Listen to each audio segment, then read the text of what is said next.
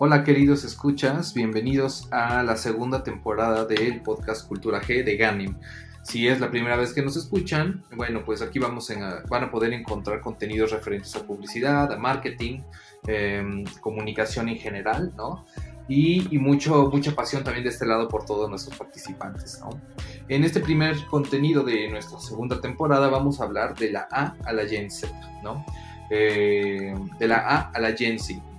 Va a ser una plática intentando conocer una generación que representa distintos retos para conectar con ellos y, para lo cual nos va a ayudar, eh, nos van a ayudar nuestros amigos de, del departamento de planning.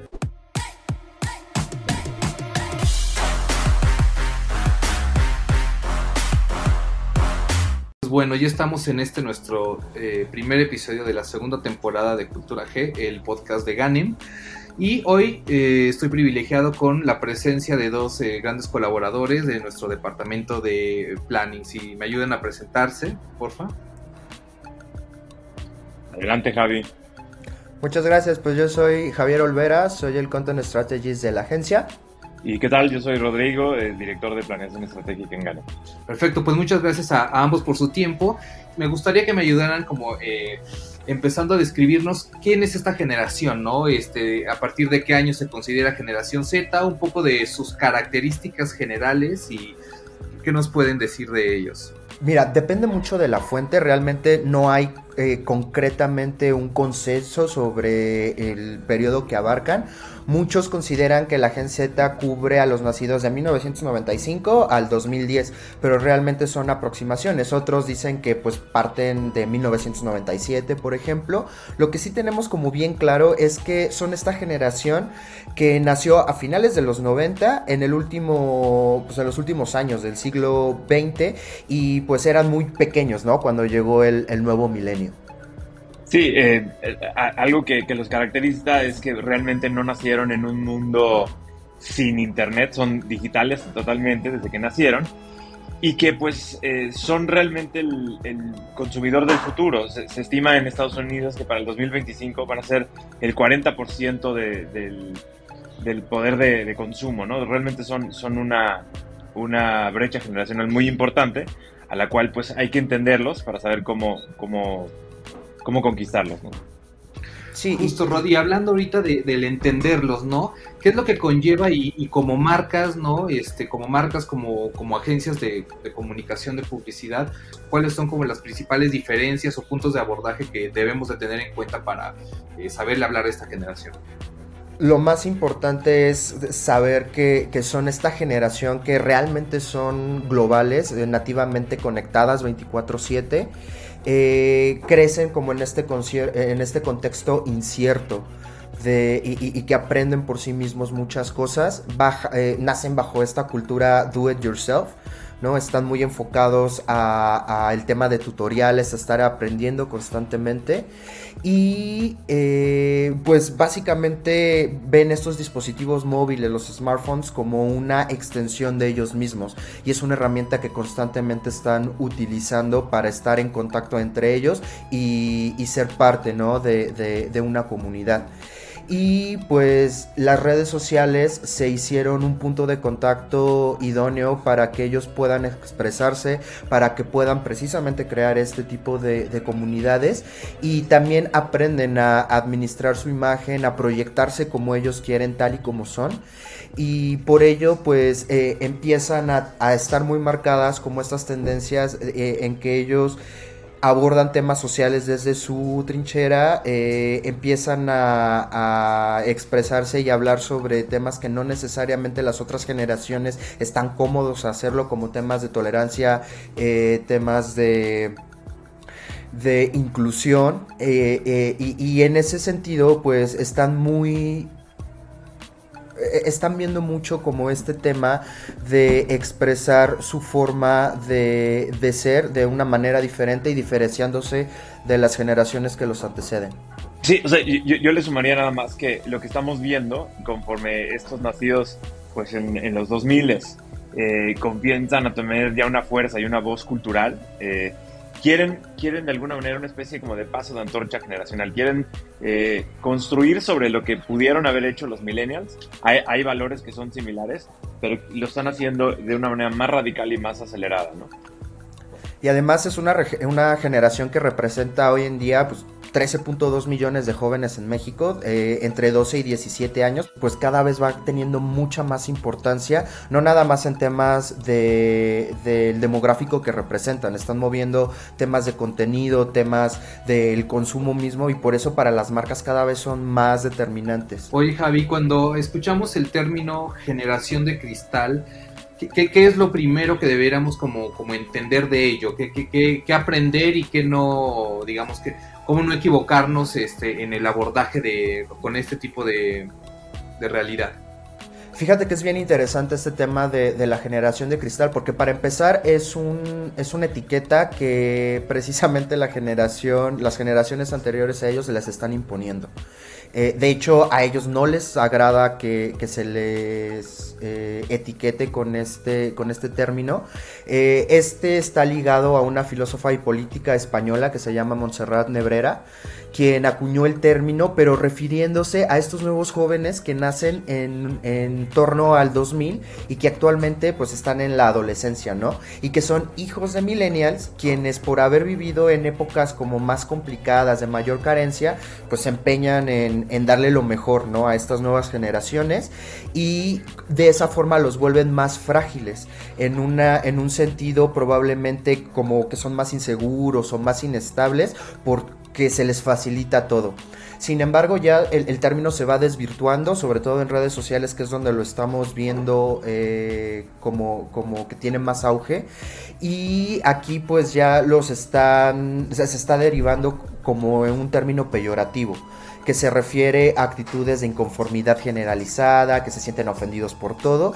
Y la realidad es que no, o sea, de hecho son las generaciones que los anteceden las que pues tienden más a, a, ofenderse por todo, ¿no? Los millennials, no se diga los baby boomers por puntos de vista diferentes a los propios, suelen ser más cerrados, más intolerantes y renuentes a la inclusión, ¿no? En algunos casos. Y la generación Z, muy al contrario, están dispuestos a, a crear como esta diferencia, a ser más tolerantes, a ser más inclusivos en la forma en la que se relacionan.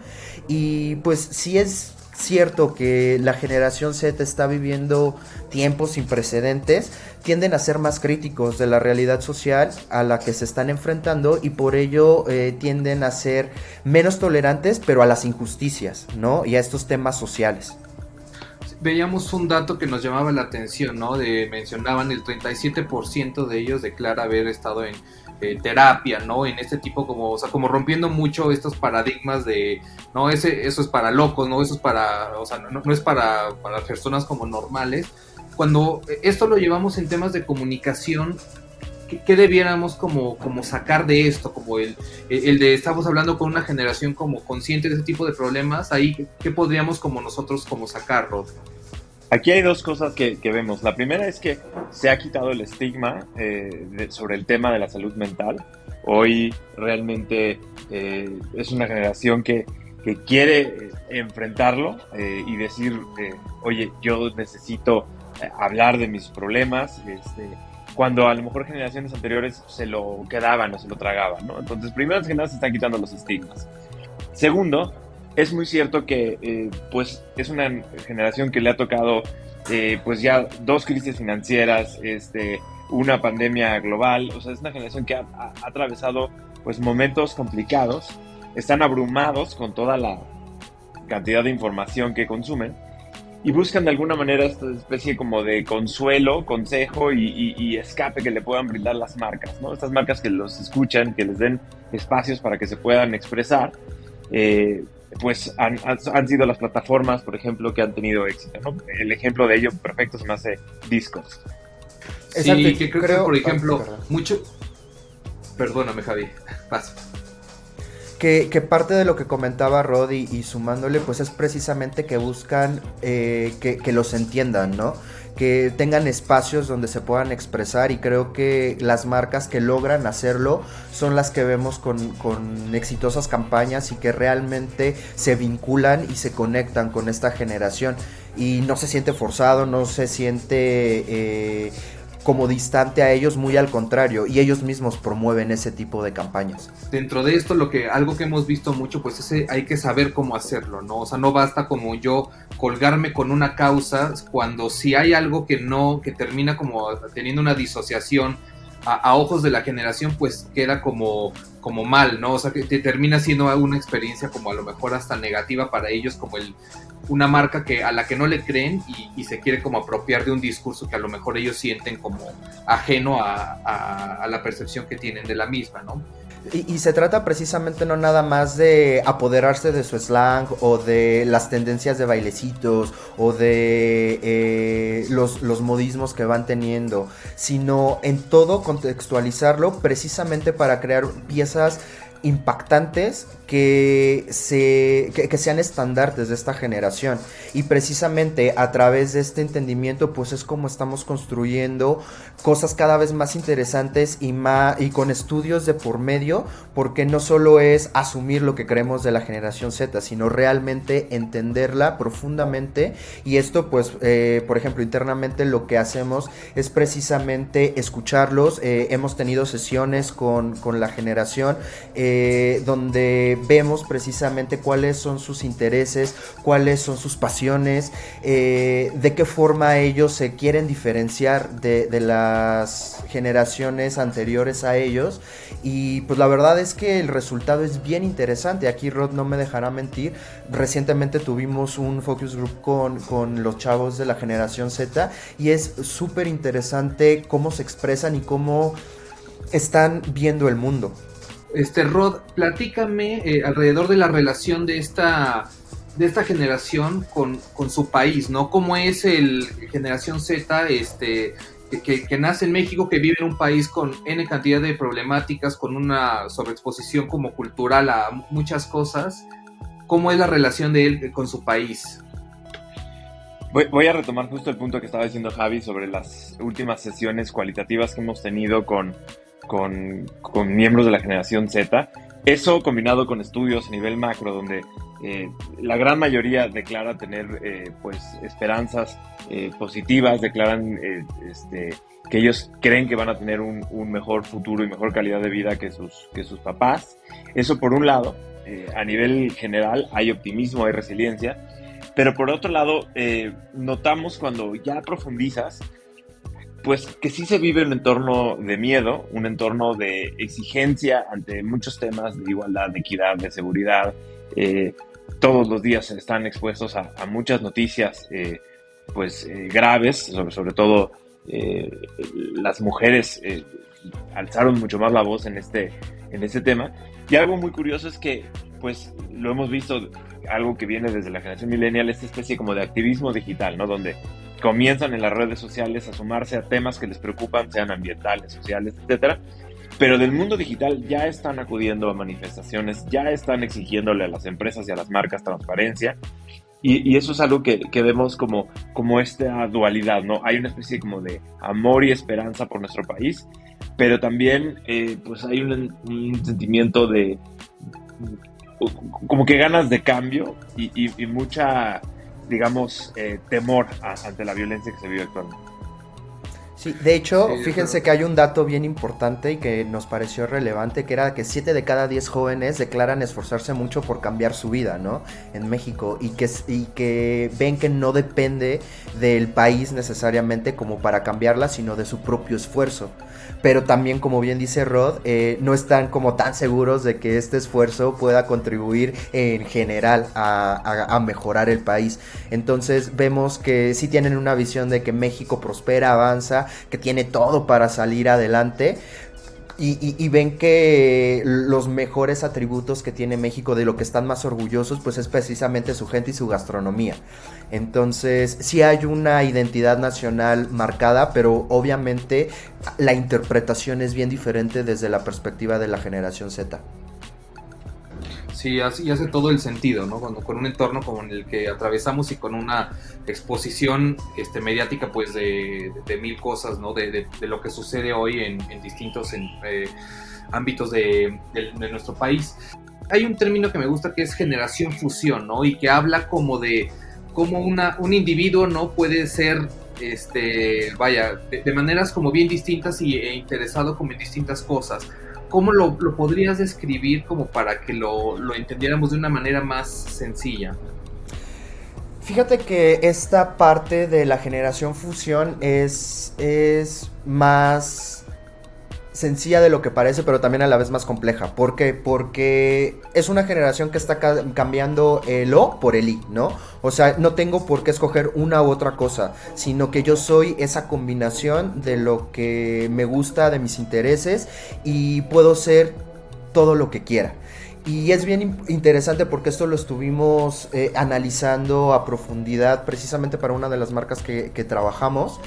Y algo de lo que estuvimos viendo es precisamente que ellos quieren ser todo y no tienen estas limitaciones en decir por qué tengo que estar escogiendo entre una tendencia u otra o entre un estilo u otro.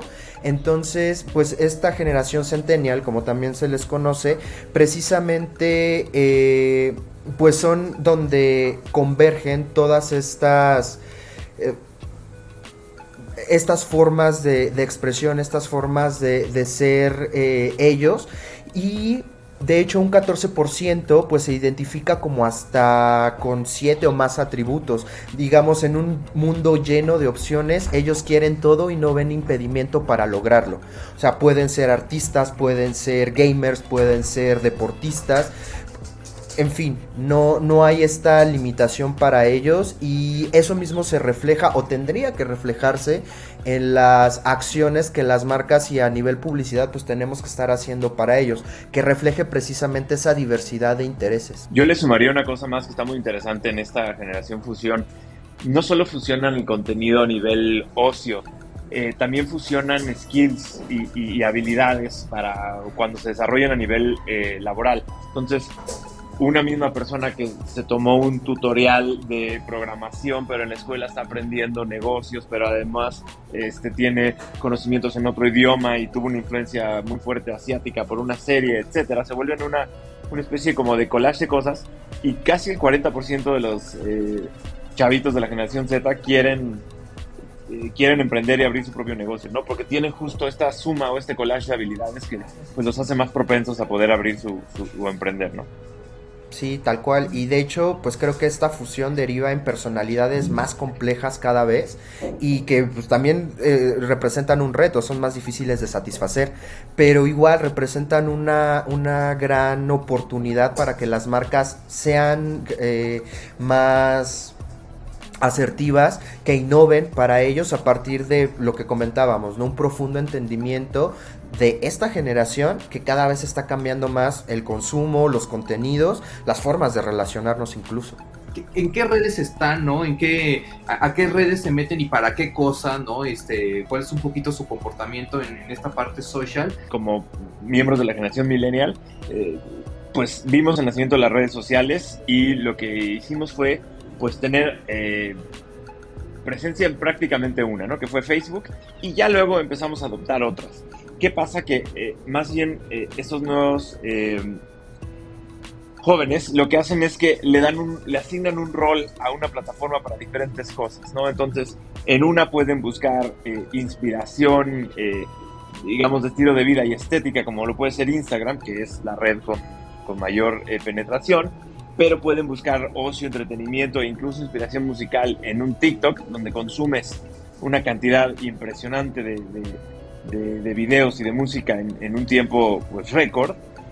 Y también empiezan a encontrar sus propios espacios pues para chatear de ciertos temas como en, en, Discord o si eres gamer encuentras una plataforma de streaming como Twitch para seguir eh, ¿no? Este, los juegos que a ti te gusten o de repente, si te gusta más un tema de programar y jugar, está Roblox. Es decir, lo que, lo que pasa es que ellos tienen ahora, en vez de uno, dos, tres perfiles, pueden llegar a tener hasta cinco, seis o diez perfiles para cada plataforma, eh, porque eh, pues no se conforman con un solo perfil digital, ¿no? Y justo es esta mezcla de intereses lo que hace que haya una explosión de plataformas. hoy tenemos la oportunidad de, conectar con esta generación a través de una marca que, pues, además se consume mucho en, este rango de edad que es la confitería.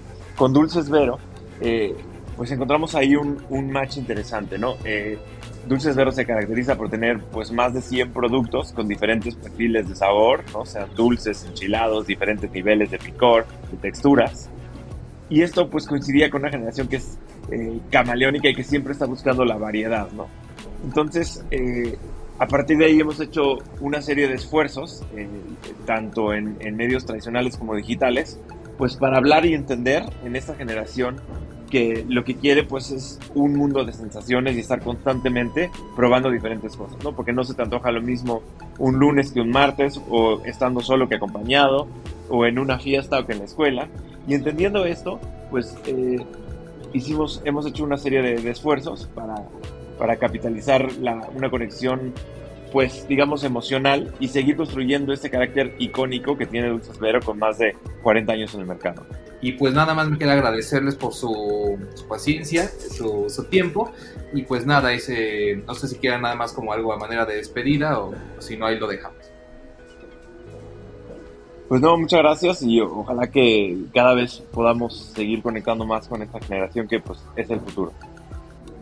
Igual, muchas gracias por la invitación y pues esténse al pendiente de los siguientes episodios. Perfecto, muchas gracias Javi, gracias Rod, nos vemos. Bye.